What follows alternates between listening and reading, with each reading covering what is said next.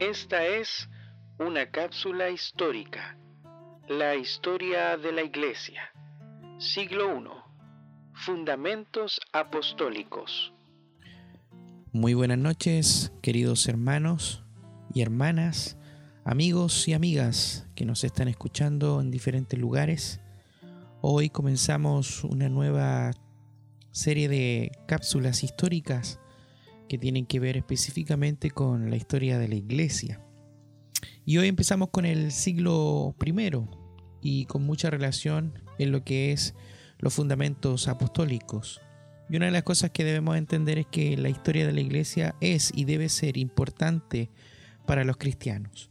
Primero, porque continúa la historia de la fidelidad de Dios con su pueblo que se halla en las Sagradas Escrituras y que a la vez registra la vida progresiva y la obra de Cristo en nuestro mundo. Segundo, es importante porque nos recuerda de todo el camino por donde nos ha traído Jehová nuestro Dios, como lo dice Deuteronomio capítulo 8, versículo 2. ¿Para qué?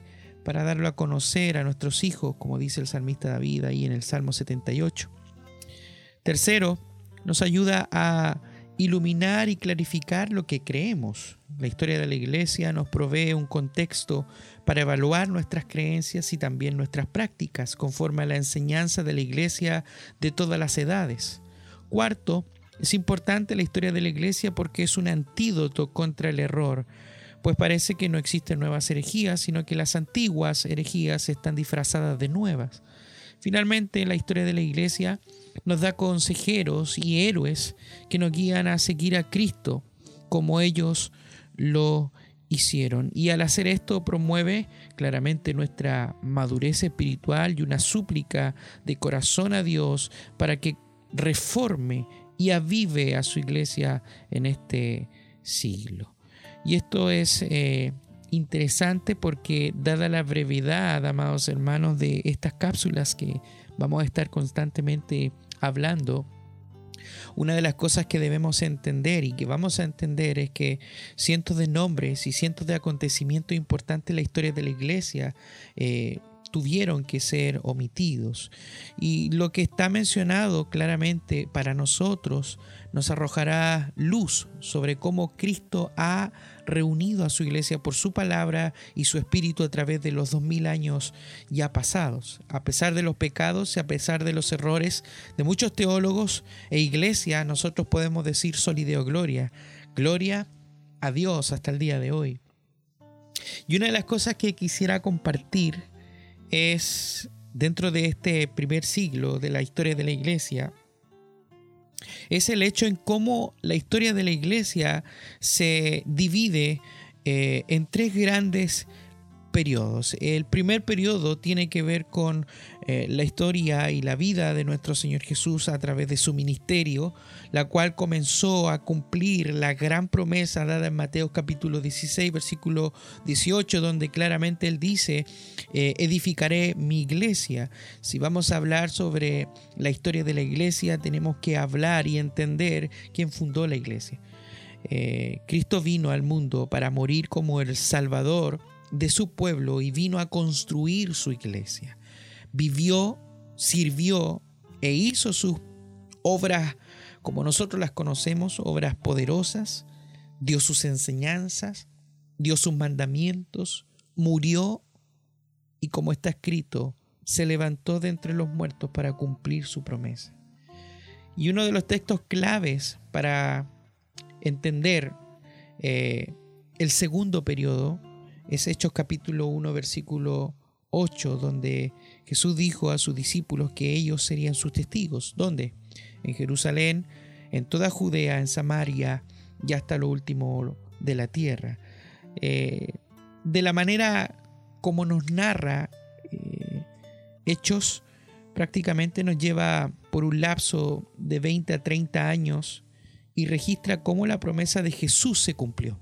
Primero, se cumplió al momento en que Jesús derramó su Santo Espíritu sobre los apóstoles y los demás que estaban reunidos en Jerusalén en el día de Pentecostés. Eh, con el tiempo, claramente ellos se extendieron a lo largo del mundo antiguo, predicando el Evangelio y llevando a cabo esa gran comisión por todas partes. En Hechos capítulo 2, nosotros aprendemos que estaban escuchando el sermón de Pedro tanto judíos como prosélitos de muchas partes del mundo antiguo, quienes a la vez, al escuchar este mensaje, llevaron su fe a sus tierras lejanas. Segundo, Lucas nos relata que Felipe el evangelista fue enviado a Samaria. Los samaritanos, dice la escritura, que creyeron a Felipe. Y Samaria a la vez recibió la palabra de Dios. Finalmente el Evangelio prorrumpió en el mundo gentil a través de la predicación de Pedro, y esto lo vemos en Hechos capítulo 10 y capítulo 11. Y desde entonces, a pesar de los reveses, nunca ha parado en su progreso hacia los fines de la tierra la predicación del Evangelio y la historia y el crecimiento de esta iglesia. Sabemos del ministerio posterior de Pedro entre las iglesias de Europa y lo que hoy llamamos Turquía. En los tiempos, eh, en los últimos tiempos y, de la iglesia primitiva y en especial en la canonicidad de la Biblia, en los últimos capítulos de Hecho, Lucas cuenta que el día en que Pablo llegó también a Roma, eh, la capital del extenso imperio romano, eh, se anunció y se predicó el Evangelio hasta alcanzar esos recónditos ciudades que hoy nosotros conocemos y, tenemos conocimiento por medio de la escritura, en la cual muchas de las cartas fueron destinadas a, estas ciudades que estaban dentro de este eh, ministerio y de este imperio en el cual Pablo se dedica a predicar. Sabemos mucho menos acerca de los demás apóstoles quizás, pero algunos de ellos viajaron grandes distancias para predicar a Cristo. Ejemplo es Tomás, que es recordado como el apóstol a Persia e India.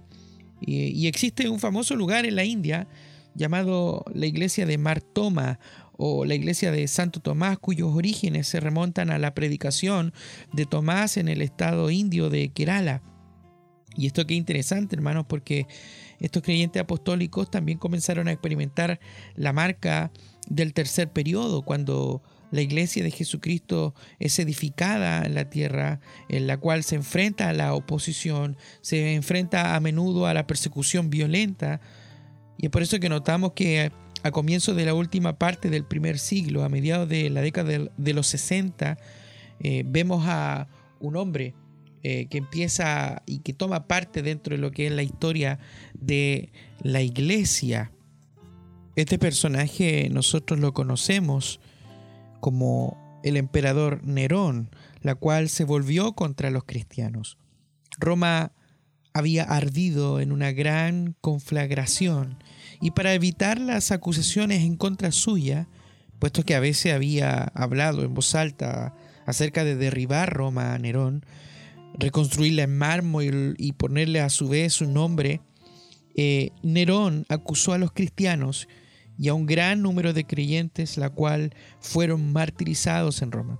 Algunos fueron crucificados, otros fueron cocidos en las pieles de animales y muertos puestos al sol para que se murieran, para luego ser atacados hasta la muerte por perros salvajes. Otros fueron utilizados como antorchas vivas, colgados en, los, en el patio del parque donde Nerón tenía sus árboles frutales, su, podríamos decir, su plazoleta, en la cual estos cristianos eran colgados, eran rociados con aceite y los quemaban para alumbrar aquel parque, aquella plazoleta y aquel patio trasero de la casa de Nerón. Uno de los primeros historiadores cristianos, que nosotros conocemos como Tertuliano, escribió en su apología, su defensa de la fe cristiana, la sangre de los mártires es la semilla de la iglesia es decir, un medio bendito por el cual Cristo planta y da crecimiento a su iglesia. Quiero dejarte invitado para que podamos seguir meditando en lo que es la historia de la iglesia, para continuar esta creciente y maravillosa eh, gracia de Dios por medio de la cual expande su reino, la iglesia. Continuamos más adelante con el siglo número 2, la cual tiene que ver específicamente la iglesia de los mártires y la iglesia de los confesores.